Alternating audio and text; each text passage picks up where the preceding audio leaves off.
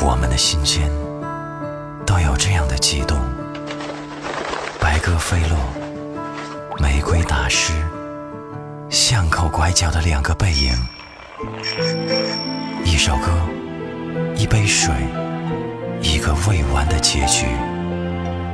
打开时光机，回到你要追溯的地方，听一段关于梦的故事。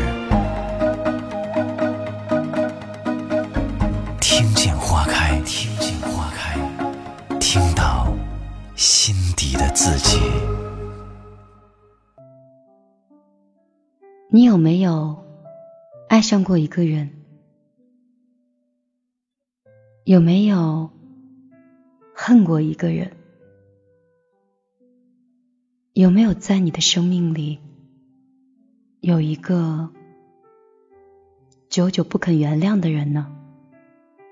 如果你有，今天晚上我可以跟你聊一聊。晚上好。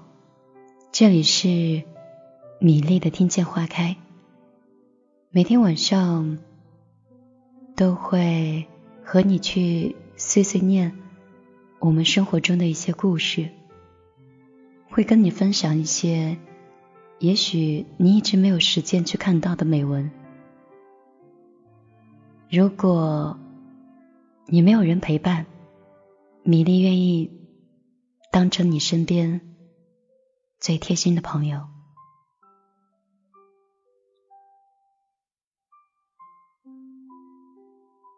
前两天在微博上，最热门的大概就是郭德纲的那段视频吧。他言语真实，表情中透露了很多故事，所以今天想给你们分享这样一篇文章。我在想，你们会不会想到某个人呢？这篇文章叫《我不恨你，但也不会原谅你》。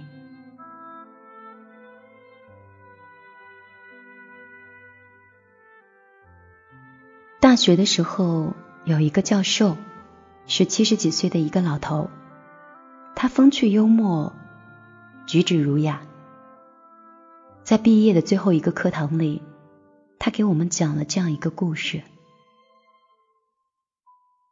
刚参加工作的时候，他曾经被一个学生诬告，说自己是反派，所以自己不仅失去了工作，还被打断了一条腿。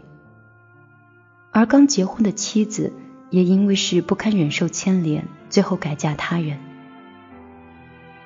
后来经过了平凡，他就拖了一条瘸着的腿，再一次登上了这个讲台，而往后也没有再娶妻。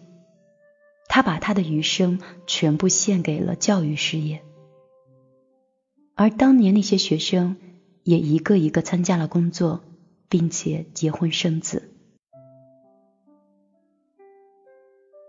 这位教授说。他原谅了所有人，但是除了当年诬告他的那个学生。当学生找上门来寻求原谅的时候，老人家对他说：“我们以后最好还是不要再见面了。我不恨你，但也做不到原谅你。”老教授的最后一段话，至今是记忆犹新。无论怎样，永远都不要轻易去伤害别人。但如果别人伤害了你，你也没有必要去强迫自己去假装大度。如果原谅一个人不是出于自己的内心，那么对别人来说是欺骗，而对于自己而言是背叛。有时候不报复就是最大的大度。不忘记，则是对自己最大的保护。记得我大姨家的一个女婿，他的父亲死得很早，而母亲呢，又独自一个人将一双儿女抚养成人。表姐嫁过去的前几年受了很多苦，因为婆婆的掌控欲望极强，在家里是说一不二，而表姐夫对母亲的指令向来都是言听计从，丝毫不敢违抗。表姐从进门开始就受到了婆婆的各种刁难，大小姑子对她也是各种挑剔，特别是在表姐生下外甥女的时候。重男轻女的婆婆就变得更加的刁钻刻薄，而怀上二胎的那个时间，表姐受到了屈辱，更是达到了人生的顶峰。婆婆无端的刁难，小姑子的煽风点火，丈夫的沉默寡言，简直让她是整日以泪洗面，一直到最后。生下了小外甥，真的是母凭子贵，才终于得以好转。但由于怀孕的时候没有得到好好的保养，小外甥是从小就体弱多病，三天两头就往医院里跑。后来小姑子也嫁人了，而表姐他们两口子。则是外出打拼。现在他们的生意是越来越好，但是表姐却再也没有和婆婆生活在一起过。当表姐夫提出要把母亲接过来一起住的时候，表姐立刻就拒绝了。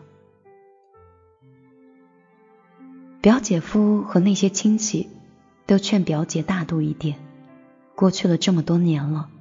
再怎么样，她也是婆婆，而且现在的日子过得那么好。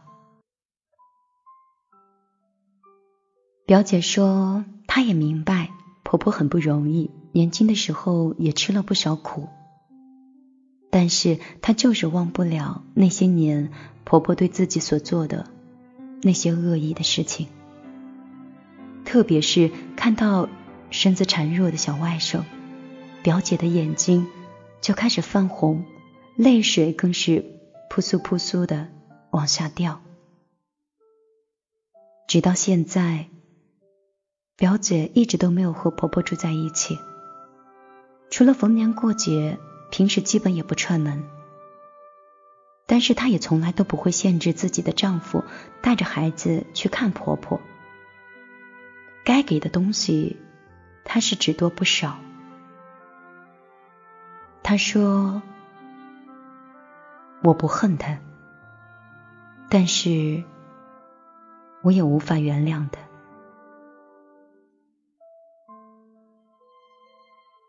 还有一个故事跟他很像，是曾经关于我的。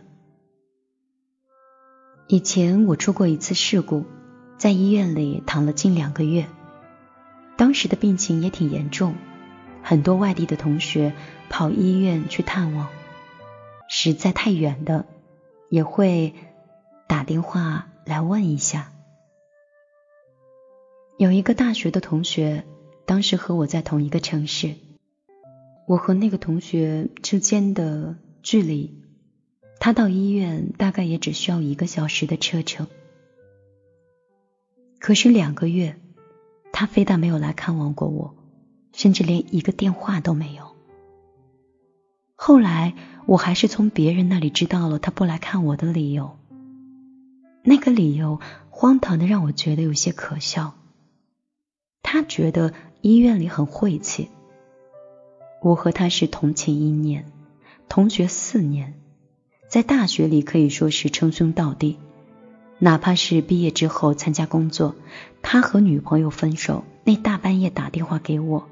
我也是属于二话不说陪他聊到天亮的那个人，哪怕第二天我在办公室里打呼噜被领导训斥，我也从不后悔过。而就在我出事儿的那前几天，我跟他还在一起喝酒。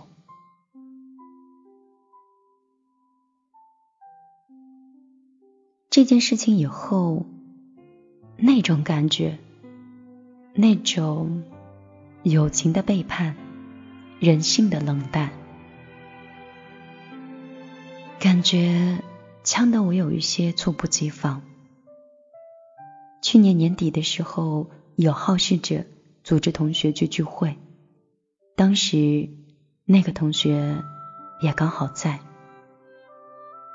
我全程是没有跟他说过话，对于他有意的去讨好和试探，我也都采取了很冷漠的方式。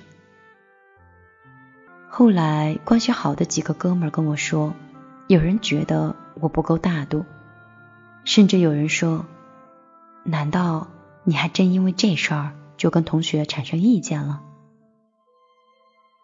我说。我压根儿就犯不着有什么意见，因为我以后都不会再见。前段时间，郭德纲接受了一次采访，主持人在和他谈起当年遭遇背叛的事件的时候，郭德纲说了这样一句话：“其实我特别讨厌那种。”不明白任何情况，就劝你一定要大度的人。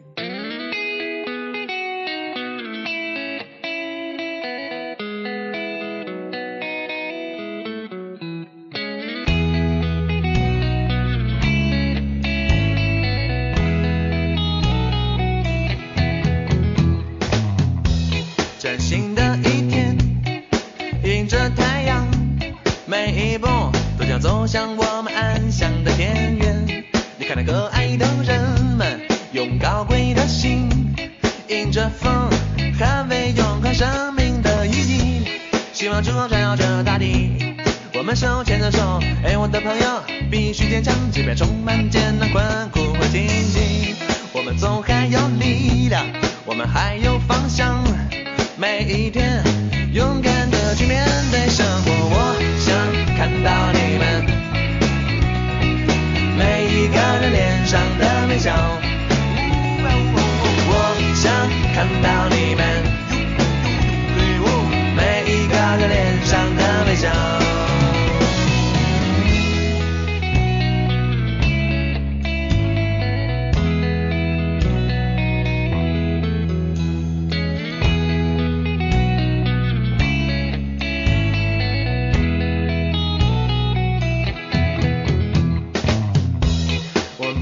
彷徨，抹去悲伤，让我们一起为你点亮这温暖的烛光，我们永远在一起，一起歌颂生命，让病与痛彻底远离我们的身体。希望之光照耀着大地，我们手牵着手，哎，我的朋友，必须坚强，即便充满艰难困苦和荆棘，我们总还有力量，我们还有方向，每一面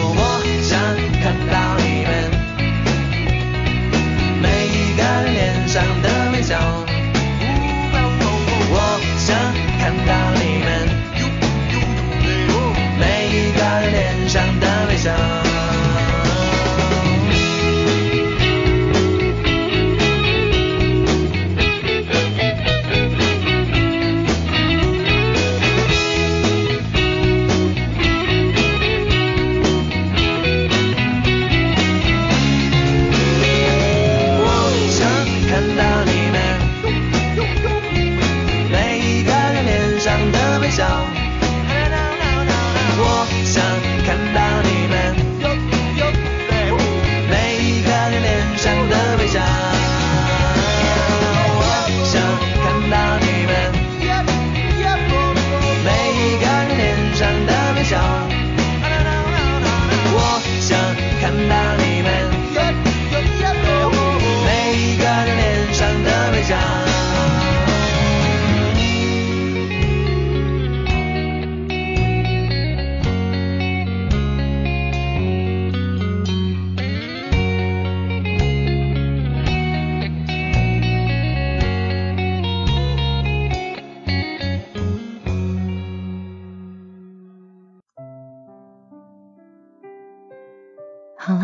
今天晚上的睡前故事，米粒已经分享完了。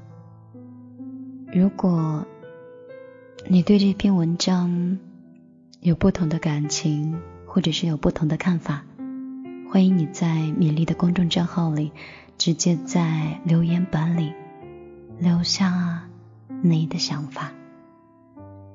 米粒的公众账号是直接在手机的微信里打开页面以后，右上角有一个加号，在添加里找到公众账号，输入“米粒姑娘”。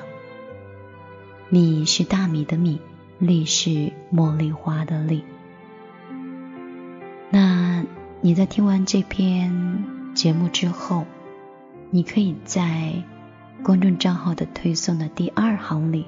可以找到郭德纲的这个视频，也许你看完以后会更加认可我刚才说到的观点。有时候你的内心没有办法去原谅那个人，何必要逞强，告诉所有人已经过去了呢？我可以不计较，但是。也不想再遇到，也许这才是最好的自我保护的方式吧。有些人，就像我妈说的：“可怜之人必有可恨之处。”当你去可怜这个人，泛起你的同情心的时候，你就会发现，那个人并不是不值得去被同情。而是那个根深蒂固的原因，让他才有这样的结果。